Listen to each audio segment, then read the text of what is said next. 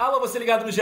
Globo, alô, você ligado no GE Fluminense, tá entrando no ar mais uma edição do podcast da torcida tricolor, edição 343. Eu sou o Edgar Marcel de Sá e o Fluminense venceu a segunda seguida no Campeonato Carioca, 1x0 no Aldax, mais um gol de Lelê, três gols em três jogos. O Fluminense aí chegando aos sete pontos na competição, se mantendo entre os quatro primeiros colocados do Cariocão 2024. Vamos falar sobre esse jogo, mais uma atuação do Fluminense é, boa, digamos assim, e também temos que falar sobre a representação dos jogadores da equipe principal, né? Aqueles jogadores que disputaram o Mundial de Clubes no final de dezembro se representaram no CT Carlos Castilho, de olho no, na sequência da temporada, de olho na pré-temporada principalmente focando na Recopa Sul-Americana contra a LDU é, ali em fevereiro. Posso disso e muito mais, eu já com ele, a voz do seu tricolor, Fio, que estava lá em Bacaxá acompanhando mais uma vitória do Fluminense. Tudo bem, amigo? Tudo bem, boa tarde, Edgar. Boa, boa tarde, bom dia, na verdade, ainda, né? Bom dia, Edgar, bom dia, Gustavo, bom dia todo mundo acompanhando. Estava em Bacaxá, debaixo de chuva, e parabéns a quem foi, tá? Foram quase 2 mil pessoas ontem debaixo de chuva ali em Bacaxá. É... Um jogo um pouco melhor do que os outros, a gente vai falar disso, mas principal para mim, que a gente continua pontuando, time lá em cima, né? Estamos disputando a primeira colocação ali com Nova Iguaçu e Vasco, com sete pontos, duas vitórias e um empate.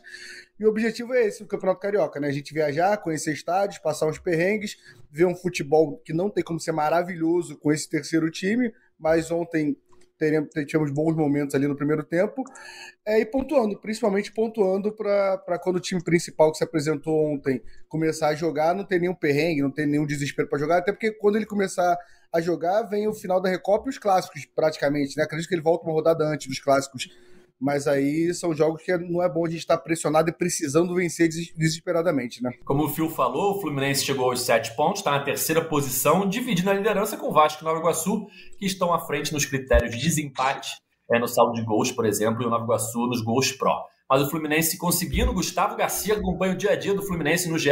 Globo, conseguindo se manter ali entre os quatro primeiros colocados, que se classificam para as semifinais, sem usar o time principal, né? Entre os grandes, é o único time que ainda não escalou seus titulares. Tudo bem, Gustavo? Fala, Edgar, Fio, Tricolores do Céu e da Terra. Marconismo vive, né? Marconismo vive. Marcão aí, mais uma vez, sendo acionado em um momento ali que o Fluminense precisa de ajuda e vem correspondendo. Né? Eu acho que assim, eu venho acompanhando muitas críticas nas redes sociais, né, Twitter, enfim, é, em relação a esse time, mas eu acho que não é momento para isso. Né? Eu acho que é momento de olhar o copo meio cheio, né? Ver, ver que pontos positivos o Fluminense pode tirar desse início de temporada, que na verdade não é nem o time reserva do Fluminense, né? Não é nem o terceiro time do Fluminense, digamos assim, é o quarto time, muito jovens, jogadores que eram para estar na copinha, e o Fluminense vem correspondendo mesmo com essa molecada, vem conseguindo dar conta do recado. Lele ganhando a confiança que precisava com o Fluminense, três, três gols em três jogos. Mas eu gostaria muito de destacar o Felipe Andrade, que eu acho que é o principal ponto dessa equipe aí, vem, vem se mostrando um ótimo jogador ali, fazendo a função de volante. No ano passado só tínhamos tido a oportunidade de vê-lo como, como zagueiro ou lateral. Eu acho que é a surpresa boa nesse início de temporada do Fluminense que não deve haver pressão com tudo que envolve esse momento do Fluminense. A pressão deve começar quando os titulares começarem a entrar em campo. Perfeito. Fluminense 1 a 0 no Aldax, lá na noite chuvosa de Saquarema, em Bacaxá. Fio, falando um pouquinho mais da atuação do Fluminense. Primeiro tempo, acho que foi melhor do que o segundo. O Fluminense abre o placar com o Lelê numa boa jogada, recuperação de bola do João Neto, que deixa o Lelê na cara do gol. Terceiro gol do Lelê em três jogos, o artilheiro do Carioca. Na sequência, nesse quase uma, mais uma boa jogada, o Lelê deixa o Felipe Andrade na cara do gol e a bola passa raspando. É, enfim, foi boa a chance no primeiro tempo, caiu um pouco o ritmo, mas uma vitória é, tranquila, assim, não, não teve grandes ameaças, né? Eu lembro de uma boa chance no primeiro de fora da área, logo no comecinho, mas acho que tirando isso, o Fluminense controlou bem o jogo e conseguiu chegar à sua segunda vitória seguida. Como é que você analisa a atuação do Fluminense em Macaxá? Concordo com você, acho que das três partidas foi a melhor atuação do Fluminense, a mais segura, mas ainda com uma diferença que eu, eu queria muito entender, a diferença de rotação do primeiro tempo para o segundo. Talvez o fato da gente sempre sair na frente do placar faça uma diferença em relação a isso, né? E aí os jogadores acabam de forma ali anímica diminuindo um pouco a intensidade do jogo, mas ontem não tomou um grande susto. Tem uma finalização do, do Aldax, o jogador até chuta bem, o Vitoreu diz ele, ele espalma a bola ali, agarra em dois lances, que deixa o chute parecer menos perigoso do que foi ali do estádio, e uma cabeçada no final que ele cabeceia para fora, mas o cara tá meio que sozinho cabeceando. Mas de resto, jogo seguro, mas a gente também perde gol, né? Tem o Lele saindo sozinho na cara do gol ali, tentando dar uma cavada ali de finalizar. É... Mas um jogo, mas teve alguns momentos do primeiro tempo, parecia que era o Diniz ali, uma troca, uma aproximação, coisa que eu não vi no primeiro e no segundo jogo. E concordo, agora é um ponto. O Felipe Andrade, ele, ele, ele se destaca em dois de três jogos, sendo que o segundo jogo atrapalhava muito o jogo dele. Ele é um cara que gosta de conduzir a bola, de, de carregar um pouco essa bola ali, às vezes chegando mais na frente até do que o próprio Arthur e o Gustavo Apes. É, é, é alguém que vem se destacando, mas como o Gustavo falou, a gente está falando de um terceiro time e quem, e quem assim, é, quem se destacar aí vai brigar para estar tá no banco. Se tiver todo mundo completo, esse cara que se destaca hoje, ele vai brigar para ver se ele consegue uma vaga no banco. Realmente o elenco está inchado, mas não no sentido ruim de falar. A gente contratou muita gente.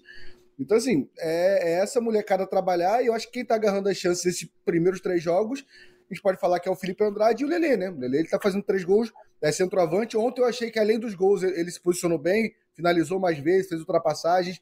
João Neto é um cara que, que eu acho que não está aparecendo muito, mas ele está sendo um Keno ali. Taticamente, ele faz um bom jogo. Ontem até o Gabriel Amaral levantou essa bola para mim antes do jogo, falando que o João Neto é o jogador que mais roubou bola nos dois primeiros jogos. E ontem a jogada sai de uma roubada de bola dele e ele faz o passe certo ali para ultrapassagem do, do Lele. Ele finaliza bem e abre o placar para 1 a 0 Poderíamos ter feito mais gols ali no primeiro tempo e ter virado mais tranquilo, mas um jogo sem muitos sustos, apesar de só 1 a 0 Gustavo, você falou do Felipe Andrade e o que me chama a atenção nele é a, a, facilidade que ele tem de uma área até a outra, né? A gente não tinha visto ele jogar de volante ainda até o início desse ano. Ele já tinha jogado de zagueiro, é, de lateral, mas de volante tem sido a primeira vez no Campeonato Carioca. E nos dois jogos que ele teve um gramado minimamente decente, né, seja na estreia ou nesse terceiro jogo, ele foi o grande destaque do time e a diferença que eu vejo dele para o André é que ele chega muito mais na área. Ele é um, um, volante que tem essa qualidade de entrar dentro da área, um volante, né? Está se descobrindo o volante agora, é, que chega muito na área e ontem quase fez um, um belo gol numa, num passe do Lelê, logo depois do primeiro gol. É, se o Fio falava que os jogadores que se destacarem nesse Carioca vão poder lutar por uma vaga no banco, eu vejo o Felipe Andrade, principalmente em primeiro, o Lele em segundo. O Antônio Carlos eu não conto, porque ele já é um jogador que vai estar no banco, ele é um jogador contratado ali para estar. E vem se, eu acho que ele vem fazendo um bom início de carioca. Sim, sim. E talvez em terceiro o Luan Freitas também venha aproveitando bem as chances, né? É, eu acho que o Antônio Carlos ele pode até mesmo brigar pela titularidade, né? Dependendo nesse início de temporada, o Manuel vai poder retornar somente em fevereiro é, mas também após um período muito longo sem atuar por conta daquela suspensão. Então acho que o Antônio Carlos provavelmente vai até brigar, pelo menos é, nesse começo de ano aí, pela titularidade. Pode ser que se firme.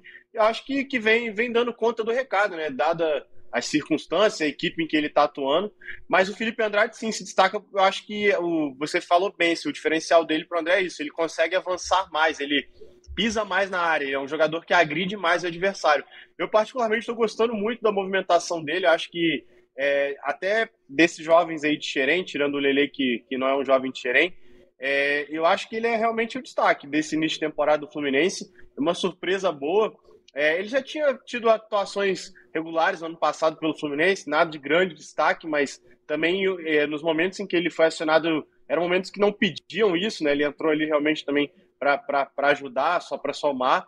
E ele vem se destacando sim, vem, vem dando cancha esse time do Marcão aí, é um jogador que consegue fazer essa aproximação muito bem. Só que assim, acho que a gente tem que analisar também, é, eu concordo com o que o falou, que, que são jogadores que, que vão brigar para estar no banco do Fluminense.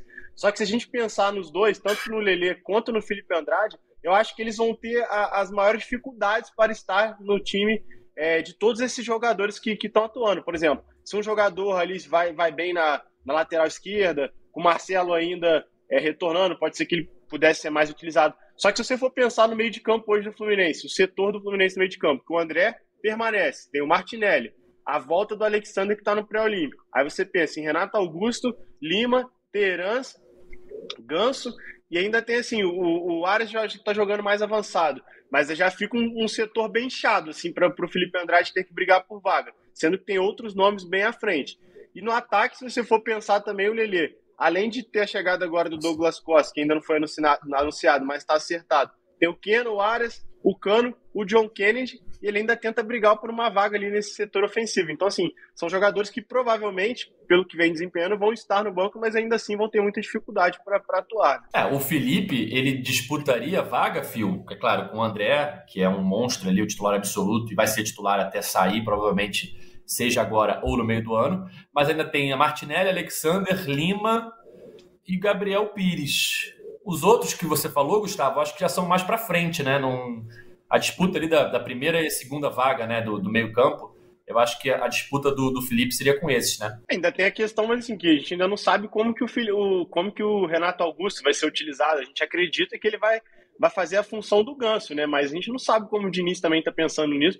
E também lembrando do Lima, né? Que em vários momentos ali também atuou como volante, é. não como um meia, né? Então, assim, eu acho que o setor está conturbado. São três vagas ali para vários jogadores que hoje teoricamente estão à frente do Felipe Andrade, né? É, eu vi na, no, no, Twitter aquelas edições que os torcedores fazem, acho que foi o Laranja Tricolor que fez do Felipe Andrade no jogo de ontem, e realmente tem vários lances assim de destaque, ele consegue girar muito bem no meio campo, sair da marcação e levar a bola a, até, a próxima, uhum. até a área adversária, né? Mais uma grande atuação. Mas você citou o Lima, eu queria também registrar isso.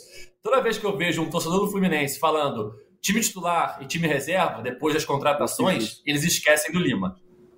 Eu e, confesso cara, que eu esqueci Lima, mesmo, tá? Eu fui postar no Twitter e esqueci, Edgar. Eu esqueci do Lima mesmo. Ó, o Fio é um exemplo. E adoro o Lima, tá? Eu adoro o Lima. Eu queria informar, mas eu esqueci na hora. Então, quando Tirando o torcedor o tricolor foi o jogador hoje... que mais atuou ano passado.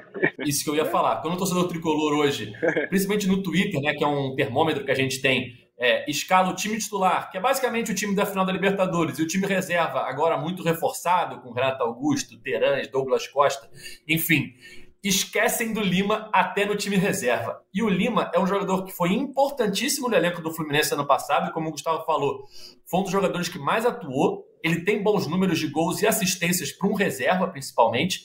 E eu acho que, mais uma vez, ele vai ser um jogador muito importante na temporada 2024.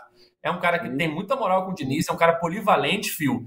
E todo mundo está esquecendo dele, mas ele vai estar tá sempre ali no banco e acho que muitas vezes utilizado também. Não, mas mas no, no, banco, nas resenhas meus, eu escalei ele. São 12 pessoas. A gente escalou os 11 jogadores, são 12 no banco. E o Lima. Por isso que eu tenho uma galera fora desse banco aí. Mas eu, nesse, nesse debate, eu acho que se o Felipe Andrade tiver que escolher um lugar para brigar, a volância é o melhor lugar para ele brigar, assim, porque na zaga vai ter mais gente para ele ter essa briga, e na, e na volância ele teve esse destaque, porque assim, o André tá para sair, o Martinelli eu acho que é incontestável, vai ficar ali. O Gabriel Pires, a gente, a gente vem com essa incerteza, é um jogador que fez um ano ali, bons momentos, vem do Benfica. O Alexandre não tá numa boa fase de final de temporada, não fez uma boa fase ali na reta final de temporada depois da lesão. E eu, particularmente, preferi o Lima muito mais entrando ou como ponta ou como meia, ou no lugar do Ganso ou como ponta. Então eu acho que o Felipe Andrade ele, ele tá mais confortável jogando como volante. E um ponto citado do Antônio Carlos, que vale a gente comentar também, é que não tem nenhum destaque até pelo nível fraco do Campeonato Carioca. Mas o Antônio Carlos e o Luan Freitas estão entregando até agora, não, não, teve uma paçocada, um lance que a gente se assustou com os dois. Os dois estão entregando o Campeonato Carioca até agora, bem tranquilo a dupla de zaga ali, né? É, é bom essa oportunidade. O Luan Freitas ele veio lá de trás, galera com expectativa, sofreu muito com lesão, estava é, no Londrina, voltou, até me surpreendeu, para mim não era ele que ia estar jogando ali ao lado do Antônio Carlos.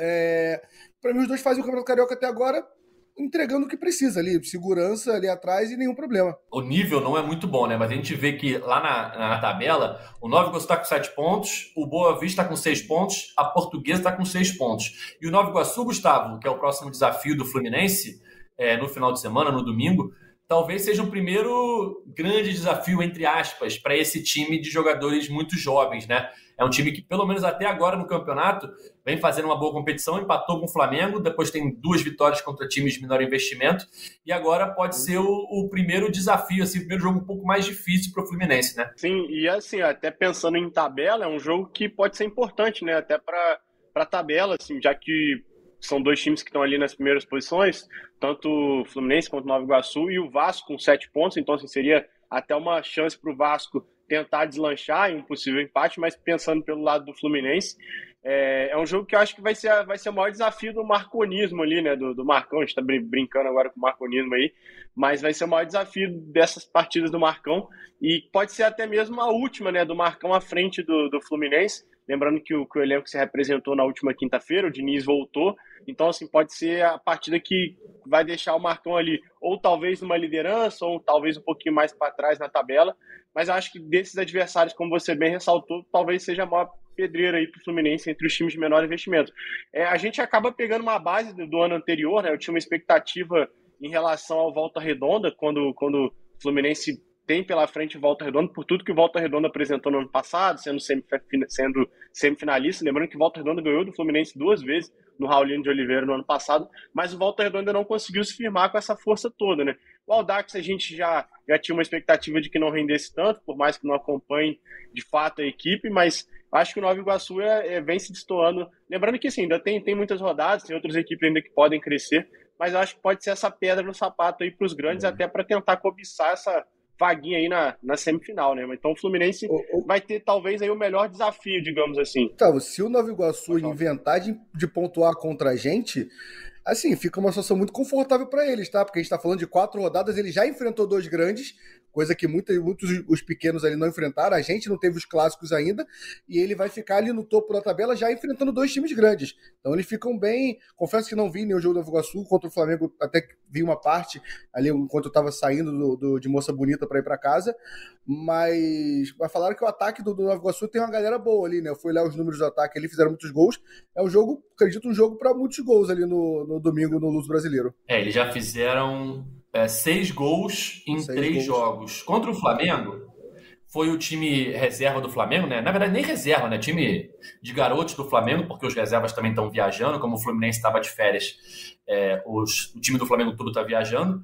Foi o time de garotos e o Nova Iguaçu abre o placar num erro absurdo da defesa, né? Não foi também uma construção, não foi uma pressão. Foi uma bola entregada pelo, pelo zagueiro que o Nova Iguaçu faz 1 a 0 depois o Flamengo empata. Vai ser um jogo difícil para o Fluminense, pelo que o Nova Iguaçu já tem de pontos na tabela, né? Sete pontos, empatado com o Fluminense. Mas é, vamos ver o que, que os garotos né, de Xerém, o time do Marcão, como o Davi, o Gustavo falou, a gente não sabe ainda se vai ser o Marcão ou se vai ser o Diniz, né? Mas mais um, um grande desafio aí é, para o Fluminense para tentar se manter na parte de cima da tabela do Campeonato Carioca. Fluminense e Nova Iguaçu no domingo se enfrentam no Luso Brasileiro, mando do Fluminense, mas no Luso Brasileiro, às 6h10, já que o Maracanã ainda está fechado para melhorias no gramado. É, falando da dúvida de Diniz e, e Marcão, Gustavo, o Diniz se representou, né? Ontem foi a representação do elenco principal do Fluminense, que disputou o Mundial de Clubes, e tivemos Diniz, Cano, Ganso, todos os, os jogadores que disputaram o Mundial, além dos reforços, né? Tirando o Antônio Carlos, que está jogando com o time do Carioca, Gabriel Pires, Terange, Renato Augusto estavam presentes na representação. Cris Silva, Cris Silva estava na apresentação também treinando, não foi para o jogo. Cris Silva, Cris Silva, que não jogou contra o Aldax, estava é, lá na representação. E a grande ausência, Gustavo, foi o Marcelo, né? Qual que é a, a, a explicação para essa ausência do Marcelo na representação? É, a, a, nota oficial ali do Fluminense diz que ele foi liberado para tratar assuntos particulares, né? A gente acompanhou que, que ele estava viajando nos últimos dias aí antes da apresentação, ele até postou que estava em Nova York, enfim, com a esposa. E pelo lado do Fluminense é que ele estava tratando assuntos, assuntos particulares, né? Então a tendência é que ele se reapresente na, na próxima segunda-feira e se junte ao elenco aí. Ele que vem utilizando as redes sociais, né, para mostrar que está ativo, que vem, que vem treinando, mantendo a forma, mas aí ganhou uns dias a mais aí de, de folga, uns dias a mais livres aí para antes de se reapresentar, né. É, falando do Cristiano aí, assim, a gente tinha essa expectativa de que ele fosse para o jogo em Bacaxá, né, e todo mundo tentando entender. É, a situação do, do Cristiano é que ele, na verdade, está tentando ganhar pontos com o Diniz, né, o Cristiano entrou em último ano de contrato com o Fluminense, é o último ano dele é, com vínculo com o Fluminense. É um jogador que foi para Chapecoense para tentar espaço lá, acabou sofrendo com lesões, enfim, não conseguiu se firmar.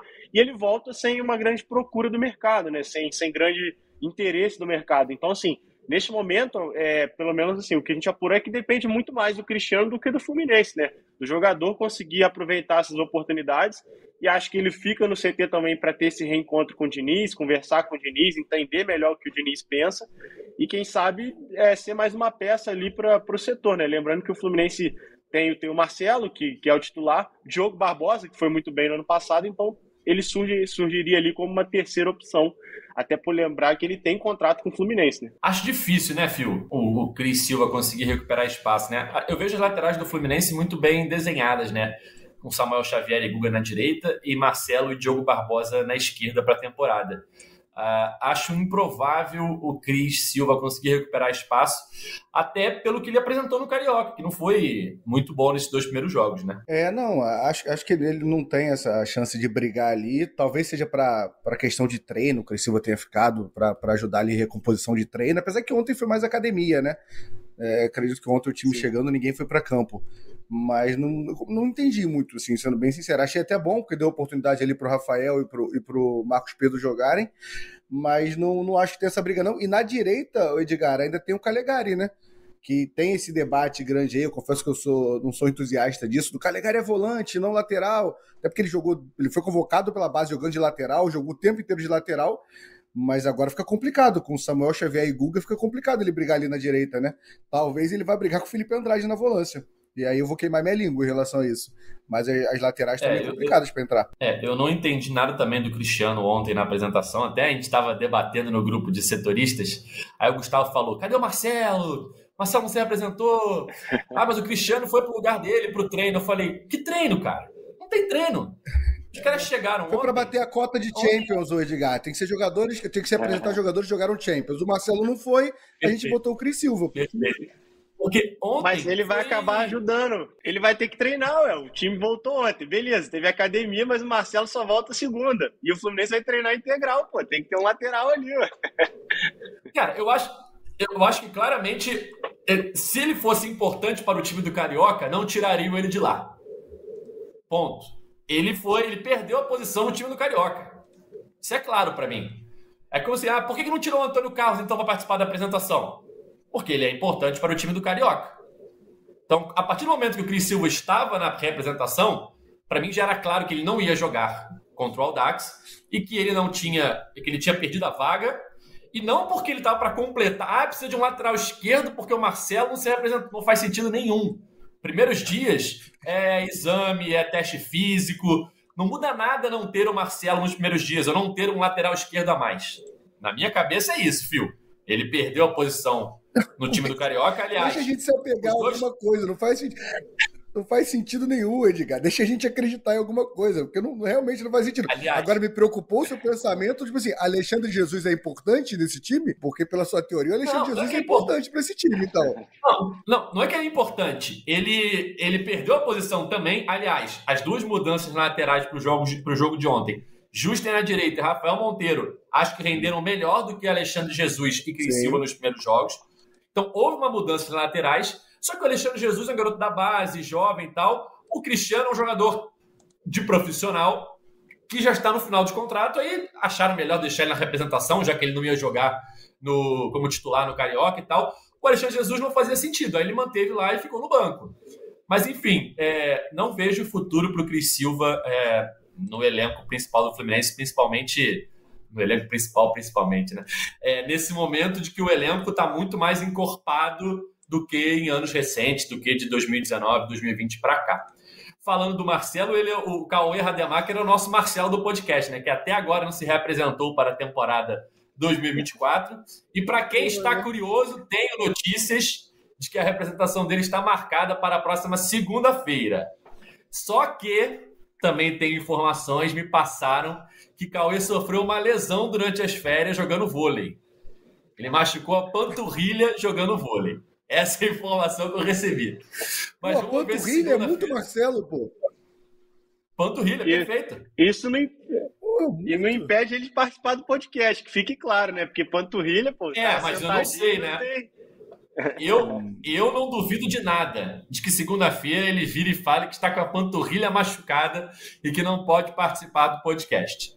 Mas me bateram essa informação. É isso. Me bateram essa informação de que Cauê retorna de férias na próxima segunda-feira, mas ainda é dúvida do departamento médico por conta de uma lesão sofrida jogando vôlei. Acredito eu que em Búzios, né, que é onde Cauê tem sua mansão, mansão Rademacher, que eu já visitei e digo que é bem legal.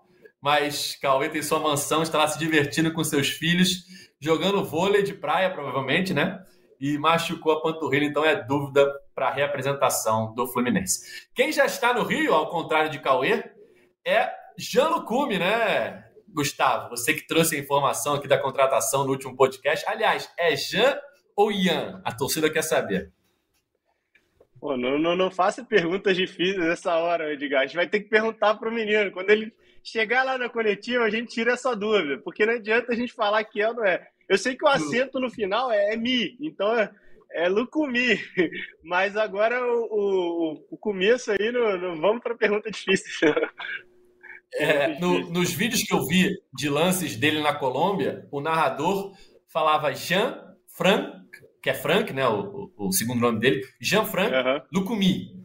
Era assim que era a pronúncia do, dos narradores colombianos. Mas ele já está no Rio e deve ser anunciado em breve, né, Gustavo? É isso, é a informação que o Lessa trouxe, né? O Vitor Lessa trouxe hoje, que ele já chegou ao Rio de Janeiro, a gente confirmou aqui. É, então a expectativa agora é que ele faça exames, né, enfim, toda aquela parte burocrática para assinar contrato e ser anunciado pro, pro, pelo Fluminense, né? Fluminense que, que aposta nessa promessa colombiana, um jogador jovem que, que apareceu no scout do Fluminense. Até pedi desculpa aquele dia lá, porque fiquei entrando, saindo do podcast, toda hora acabou ficando uma confusão ali, mas foi. Recebi até alguns comentários disso, mas é porque estava acontecendo tudo no momento do podcast, mas é isso. E só já atualizando também, já aproveitando o gancho, é também confirmado, informação dada também primeiramente pelo Vitor Lessa, que a gente confirmou aqui, é que o Douglas Costa deve desembarcar no Rio de Janeiro neste sábado. Né? O Fluminense está nessa expectativa, então provavelmente os dois reforços aí vão, vão ser anunciados aí até, até o início da próxima semana, né? Correndo tudo bem nos exames, enfim. É, e só, só para já continuar nessa situação de mercado, com os dois o Fluminense vai chegar a sete reforços, né? O Fluminense iria a sete reforços. E pelo que a gente sabe, vem apurando, Fluminense tem a intenção de fechar essa janela com oito reforços. É, e procura ainda um atacante, mas não tem nada mapeado, nada certo. Então o Fluminense iria para concluir essa janela, claro, Lembrando que o Fluminense tem uma postura sempre de aproveitar as oportunidades de mercado, então aparecendo algo a mais, alguma nova oportunidade, o Fluminense poderia sim agir, mas a intenção ainda é que além deles ainda chegue mais um atacante, que a gente ainda não sabe quem, não, não, não tem ainda esse nome, mas continuando nessa situação, a torcida está falando, tá, e o zagueiro, e o zagueiro? Bom, pelo menos que a gente está apurando assim, o Fluminense tem sim a expectativa do Thiago Silva, né, no meio do ano. Então não vai fazer loucuras no mercado, até mesmo por ter essa ainda expectativa de contar com o Thiago Silva. Mas aí vai falar, ah, tá confirmado, vai vir. Assim, o que a gente sabe, isso já é antigo, fica até repetitivo, né? Depende do Thiago Silva, cara. Tá exclusivamente nas mãos do Thiago Silva. Se ele falar que vem, o Fluminense quer. E vai fazer a proposta, vai tentar se adequar. Então depende da situação do Thiago Silva, que está em reta final de contrato. É, eu acho que é, é agora ou nunca, né? Nesse meio de ano pro, pro Thiago Silva é, vai acabar o contrato com o Chelsea. E o, o Fio já fez uma cara de desanimada ali. É, esse, esse agora nunca é toda temporada. Aí agora ele tem uma proposta do Brighton para ficar um ano. Aí ele vai ficar e estamos aqui ano que vem falando. É agora ou nunca. Quando acabar com o Brighton, ele vai jogar no Fluminense. Esse agora ou nunca, essa parte do nunca eu tiro, Edgar. Enquanto ele não aposentar ou botar o, se apresentar em Laranjeiras, eu não consigo falar nunca, não. Perfeito. O, o Jean-Franc Lucumi é, é do mesmo empresário do Arias, né? E a gente sabe que tem muita negociação casada, de. É, enfim, já aconteceram, você traz um jogador do mesmo empresário e tal. Eu não sei, não tenho informação, Fio, mas se de alguma forma a chegada do Jean-Franc, a indicação dele, a aposta do Fluminense nele, tem a ver com uma renovação do Arias, para mim já é um bom negócio, já deu certo, já. Bela contratação, bela contratação. É, porque a, a, permanência do Arias, eu acho que é um dos principais reforços do Fluminense para a temporada. Né? É, até porque a gente ficou muito na dúvida, né, do, do Arias, do Arias sair do Fluminense ali. Ele já deu umas duas entrevistas nas últimas duas janelas ali que deixa entender que ele queria ir para a Europa, mas ele, ele recusa ali, pelo que a gente ouviu, proposta do, do Zenit, né, que ele não queria ir para a Rússia. Então ele está buscando uma primeira prateleira. E nesse momento de carreira, acho que ele está com 26 anos, faz 27 esse ano. É, eu acho que vai fechando, a primeira prateleira de Europa vai fechando as portas para o Arias. Então, uma boa renovação, um contrato melhor, um salário alto, faz com que talvez a gente fique com ele até mais tempo do que só mais uma temporada. Então, muito importante essa renovação. E aí, o Lucumi tem toda a sua razão. Se for isso, não tem problema nenhum. Cada ano a gente traz um Lucumi e vai esticando o contrato do Arias pra gente. Eu lembro que até no podcast. Não, até no. Acho que na primeira, na primeira parte eu até falei isso aqui, que para mim, a principal contratação do Fluminense para 2024 seria a permanência do Ares, né? Conseguir manter o Ares até pela dificuldade de se encontrar um jogador nas características dele e dada a importância dele também para o elenco do Fluminense. Eu acho que é uma peça fundamental nesse esquema, por tudo que ele entrega, enfim, é um jogador muito polivalente, que corre muito. E assim, já até antecipando as coisas aqui, não é informação, mas assim, eu estou muito curioso para para ver o Arias jogando com, com o Terans, cara, porque o mapa de calor do Terans, do, dos tempos dele de Atlético Paranaense, é, se equivale muito com o do Arias, né, do Fluminense, um jogador que tem muita mobilidade, enfim, que percorre muitos, é, muitas áreas do gramado ali, então estou muito curioso para ver o Ares e o Teran jogando junto e quem sabe até os, os dois fazendo um, um, trio ofensivo ali com o Cano, né? Numa possível saída do Keno ali em alguns momentos. Então acho que vai ser muito interessante. Mas continuo mantendo que para mim a principal contratação do Fluminense por um ano é a permanência do Ares. O Ares percorre muitas áreas do gramado, né, Gustavo? Tá em todos os cantos. Sim, sim, é um jogador. É, é onipresente. Ele não entendeu, viu? Onipresente. É, eu, cara, eu entendi, mas a reação dele foi tão séria que eu fiquei na dúvida se, só, se eu só fui bobo mesmo e não é, foi essa a intenção, entendeu? Não, foi essa. Foi, ruim, foi bem é... ruim, Edgar. Foi bem ruim, Edgar. Eu sei que foi ruim. Eu sei que foi. Continue é... assim, continue assim que eu gosto, vai. Óbvio. Óbvio. Mensagem aqui no chat do Felipe Gomes, só um detalhe que ele pescou aqui sobre a representação do Marcelo. Será que o Marcelo não negociou ter férias um pouco maior férias um pouco maior, porque no ano passado ele não teve, né? Ele, a temporada dele começou em junho de 22 e terminou em dezembro de 23. A gente lembra que ele vem da Europa direto para o Brasil. É, o outro caso do, do elenco que seria assim, acho que foi o Marlon, só que o Marlon jogou bem menos que o Marcelo, né? Então, talvez, Phil, esses dias a mais que o Marcelo ganhou tem a ver com essa, é, esse fato que ele não teve férias depois da saída do, do Olympiacos, né? Na entrevista que ele dá no podcast da Flu TV ali, por acaso eu estava ali na entrevista, tem uma hora que a gente brinca com ele e fala alguma coisa sobre, ah, vocês vão jogar o Mundial, então acaba perdendo um pouco as férias. Ele corta na hora, aí ele fala, terreno ele só para deixar claro, não sei se alguém vai antecipar as férias. Eu vou tirar as minhas férias, vou tirar o mês de férias, eu tenho certeza, isso é uma coisa que eu tenho certeza, quando acabar essa temporada eu vou tirar férias. Então tem muita chance de ser muito isso mesmo, que ele estava querendo esse momento ali com... Até porque a gente tem que lembrar que o filho dele mais velho já joga na seleção da Espanha, joga no Real Madrid, mas tem 14 anos ainda, né? E o moleque tá lá sozinho. Então talvez esteja muito essa, essa falta de estar a família toda junto ali que o moleque tá lá. Claro que para eles ir para Espanha e voltar é da mesma forma que eu vou para Cabo Frio e volto, mas mesmo assim não é uma facilidade deixar o moleque de 14 anos sozinho, o pai e a mãe aqui morando no Brasil, né? Exatamente, tem esse ponto também. Gustavo, saiu a notícia aí de que o Luiz Henrique está sendo vendido, né? Para o grupo do Textor, vai para o Botafogo. Sim. E o Fluminense tem direito a um percentual, né? E eu estava lendo é, levantamentos desse valor, que deve chegar em torno de 20 milhões de reais. O Fluminense, o percentual que o Fluminense manteve do Luiz Henrique, se eu não me engano, foram 15%, mais é, os direitos de formador né, que o Fluminense tem do Luiz Henrique. E aí daria em torno de 20 milhões de reais esse valor que o Fluminense terá direito por essa negociação. E fazendo as contas também, todos os jogadores que o Fluminense trouxe nessa janela de transferências custaram em torno de 20 milhões de reais somados, né? Os jogadores que o Fluminense pagou pelo passe. A gente lembra que tem aí o Terãs, tem o Lucumi, tem o Antônio Carlos e tem mais um que eu estou esquecendo agora.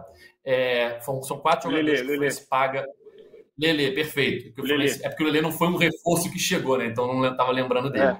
Mas o Fluminense pagou por quatro jogadores nessa janela de transferências. E os outros, obviamente, têm luvas, mas aí é diluído no salário, não é um valor que você paga para o clube é, que possui o jogador. Então, em termos de aquisição de jogadores, o Fluminense gastou em torno de 20 milhões e vai receber agora em torno de 20 milhões nessa negociação do Luiz Henrique. Então, fica elas por elas. Né? Todo aquele dinheiro que o Fluminense ganhou de, de, de premiação é, não foi utilizado para contratações, né? Fica esse, esse, esse registro, né? Sim, eu acho que assim, é, lembrando que o Luiz Henrique ele até movimentou aí a janela nesse ano cogitado no Fluminense. O Fluminense realmente tentou a contratação dele, assim como o Flamengo, Corinthians.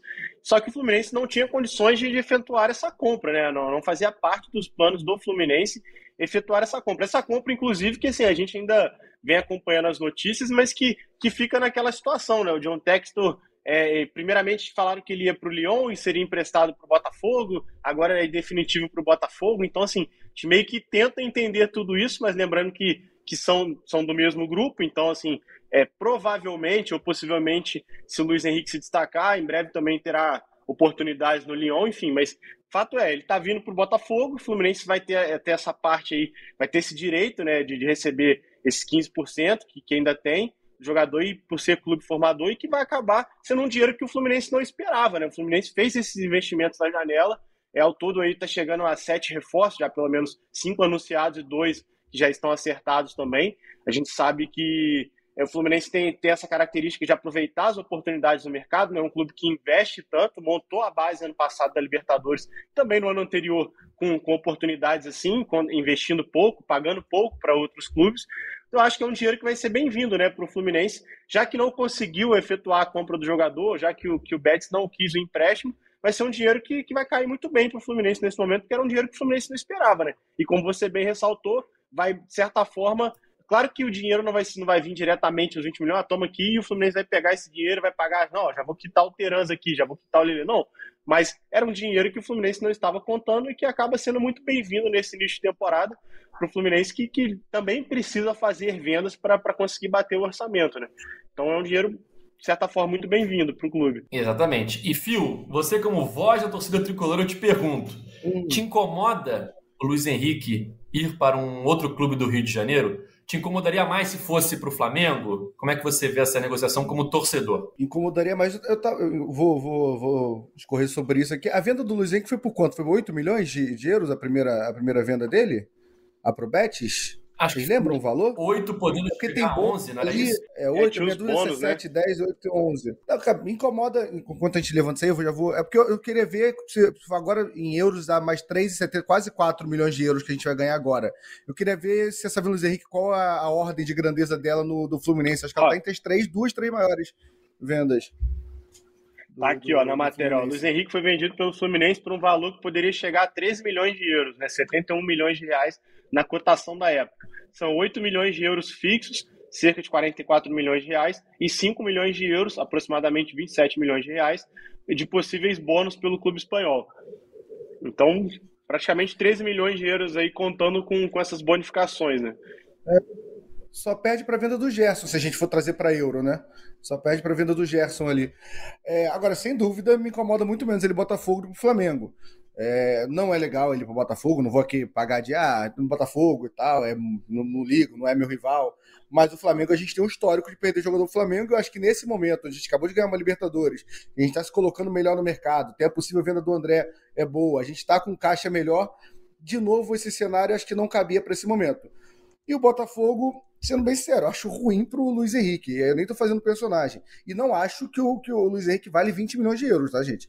E, e, falo isso com muita tranquilidade, porque quando o Fluminense fez a proposta agora, eu não achei que já valia a proposta que o Fluminense fez. 20 milhões de euros é o valor que o André, agora a gente recebeu no meio do ano, quase o valor que o André, que a gente recebeu algumas propostas pelo André. Não acho que o Luiz Henrique apresentou futebol para isso. E, e, pensando em revenda, ah, mas o Luiz Henrique é novo, pode ser uma revenda. Eu acho que não adianta. Fica um carimbo nele quando ele vai para o Betis e volta ao Botafogo, fica um carimbo para você revender para a Europa de um jogador que passou lá uma temporada e meia e voltou para o Brasil. Então, assim, não é algo que eu acho que vale esse valor. Agora, fico na, não, não é igual ele para o Flamengo, mas tô na arquibancada, Fluminense e Botafogo, logo após a Recopa. A gente ganhando a Recopa, Luiz Henrique vai pisar na bola, eu vou vaiar o jogo inteiro. É indiscutível. É, essa questão da, da rivalidade, eu acho que está mais aflorada, a rivalidade Fla-Flu, pelo momento dos clubes, né? É, o momento de os dois serem os atuais campeões da Libertadores, os em sequência, né? Flamengo 22, Fluminense 23. O momento de é, rivalidade extrema no Campeonato Carioca. São os times que decidiram os últimos quatro estaduais, né? São quatro finais Fla-Flu seguidas. Podemos chegar esse ano à quinta final Fla-Flu. É, a questão também de o Flamengo vir e mexe ter contratado jogadores da base do Fluminense. Você vê no elenco atual do Flamengo, você tem Ayrton Lucas, Gerson, Pedro. Seria mais um jogador de Xerém indo para o Flamengo. É, tem a questão do Luiz Henrique já ter declarado que não jogaria no Flamengo. Ele não falou sobre o Botafogo, ele falou que a pergunta foi é. sobre o Flamengo. Então, acho que todos esses ingredientes, Phil, fariam a ida dele para o Flamengo muito pior Sim. para o torcedor tricolor. Óbvio que o torcedor tricolor não quer ver o Luiz Henrique em nenhum time do Rio. Mas, pelo menos, na visão do torcedor, como você reforça agora, acredito eu, que dos males o menor, né? Agora prepara, né? Porque a gente, a gente, contratou o Gabriel Pires e aí teve a brincadeira lá com o metrô, com a estação de metrô, trazendo o Gabriel Pires. O dia, a parte de marketing do Botafogo já tá toda desesperada agora, querendo fazer uma postagem no Twitter, né? É, eu vi torcedor falando sobre Foi, isso. É, se, se, preparem que a atuação vai vir. E aí os caras falando, não tem problema, a gente responde com foto da taça da Libertadores. É, problema nenhum. É aquelas coisas de torcedor, né? Fala, Gustavo. É, não, eu ia falar que ainda, o Fluminense ainda tem que observar essa movimentação do Luiz Henrique, já que ele está vindo em definitivo para o Botafogo. Se depois ele deixa o Botafogo ou vai para o Lyon, enfim, o Botafogo vende novamente, vai lembrar que por mais que o Fluminense esteja disponibilizando esses 15% que tem direito, eh, o Fluminense vai sempre receber como formador, né? E ele se formou no Fluminense. Então, assim, tem que observar ainda essa movimentação, porque esses valores ainda podem aumentar, caso isso se concretize dele ir para o Lyon depois, enfim. Se ele sai do Botafogo e é não, não, Ah, foi emprestado pelo Botafogo, beleza. Mas se ele é vendido do Botafogo para o Leão, o Fluminense ainda vai ter a direito a alguma coisa ali né, nessa situação. Então o Fluminense pode lucrar ainda mais com o Luiz Henrique por ser clube formador. E é isso, eu vou, vou nessa linha, assim. Acho que agora o Botafogo vai, vai tentar usar isso e já vejo movimentações de torcedores também, que faz parte do jogo também, né? Se fosse Fluminense, como fez com o Gabriel Pires também, é, estaria brincando, enfim. E o Botafogo agora tentando alavancar essa, essa compra no sentido de provocar o Flamengo e o Fluminense para saber que os dois clubes foram em cima, mas não pagaram, né? Não chegaram ali com cheque para contratar o jogador em definitivo e o Textor acabou tendo essa ação. Que assim, pela, pela minha visão, na minha opinião, tô aqui dando uma opinião, eu acho que pro Fluminense também acaba sendo muito vantajoso, cara, por tudo que a gente já falou aqui, os valores, enfim. Você falou dessa questão de valores maiores numa, numa futura negociação, quem sabe a ida dele pro Lyon, né? Porque ainda tá muito é, obscuro como é que vai ser essa situação, né? Quanto tempo ele vai ficar no Botafogo, se ele vai pro Lyon, vai que ele se destaca e é vendido por um, por um outro clube.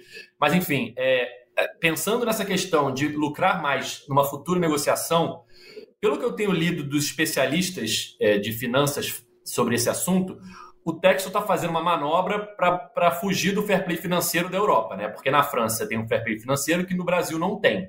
Então, talvez ele não pudesse gastar 20 milhões agora, que é o valor que o Bet queria, né? 18, 20 milhões, com o Lyon. E aí também não poderia inscrever no Lyon nesse momento, né? E aí ele gasta com o Botafogo. E aí, se ele for para o Lyon mesmo mais futuramente, é, para se adequar ao fair play financeiro, talvez seja um valor que não seja tão alto a venda. Que nem agora a gente viu o Adrielson e o PR indo para lá por valores 3 milhões de euros, que são valores muito menores do que eles valem.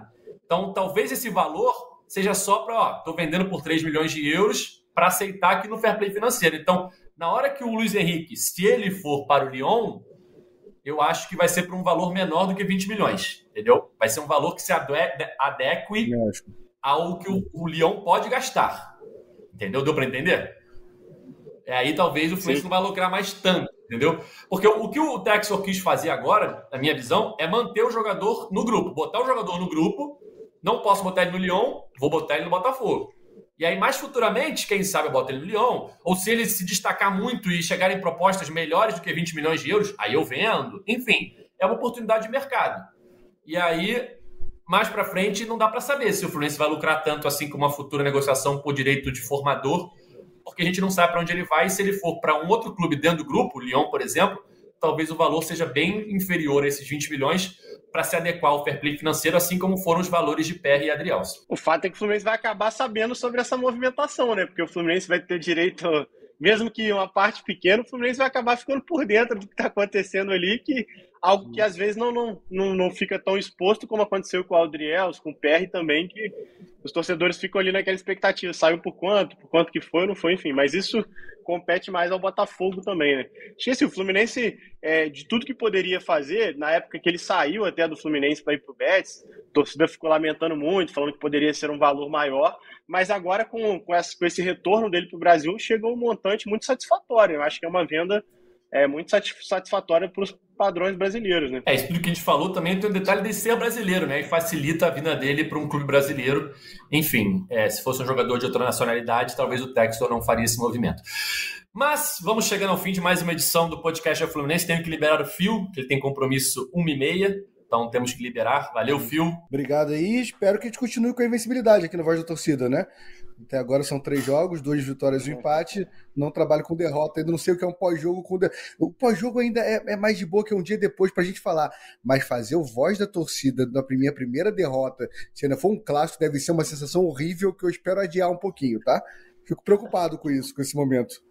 Pegar uma câmera ali na Maracanã. Acabou de perder um clássico, tem que falar todos. Vai ser triste essa parte. É isso, justo. Valeu, Gustavo. Valeu, Edgar. Fio, tricolores do Sai da Terra. É isso, Flusão ainda com um time é, que não é o principal, provavelmente, nesse final de semana, e brigando por esse jogo aí que talvez seja o, o jogo-chave, como bem, bem o Fio lembrou no, ao longo do podcast aí, para para essa classificação do Fluminense. Né? Final né? da Taça Guanabara antecipada, ô, Gustavo.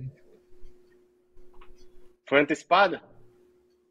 É, final da Taça ah, Guanabara antecipada. Dá, Fluminense agora Iguaçu. Que, tô devagar domingo, hoje, é. tô dormindo. Agora que eu entendi. Da taça. Gustavo... Achei que você tava trazendo uma info aqui. Tô dormindo, tô dormindo. Gustavo... Tá vindo da FED, vindo da FED, pode tudo, vai. Terça, terça, antecipa, aí eu tô, tô dormindo. Oi.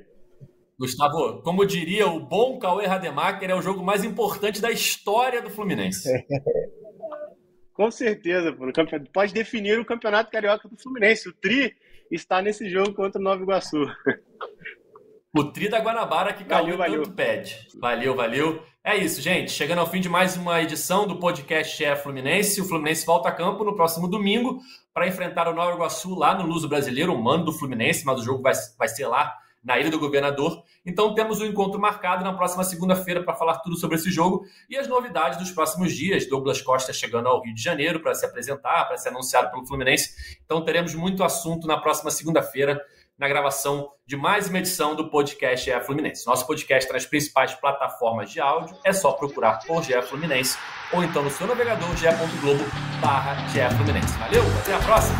Tchau. Sabe de quem?